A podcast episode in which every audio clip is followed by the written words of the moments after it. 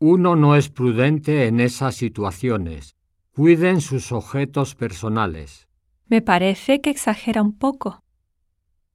Sé prudente. Si tienes algún problema, me llamas. Está bien, papá, pero vamos en grupo, no te preocupes. Cuide mucho su salud. Usted acaba de salir de una larga enfermedad. Gracias. Voy a tratar de evitar la comida alta en grasa.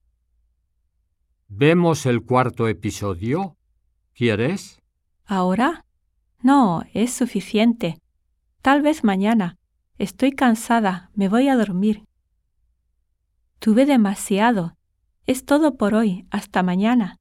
Pero no hemos trabajado casi.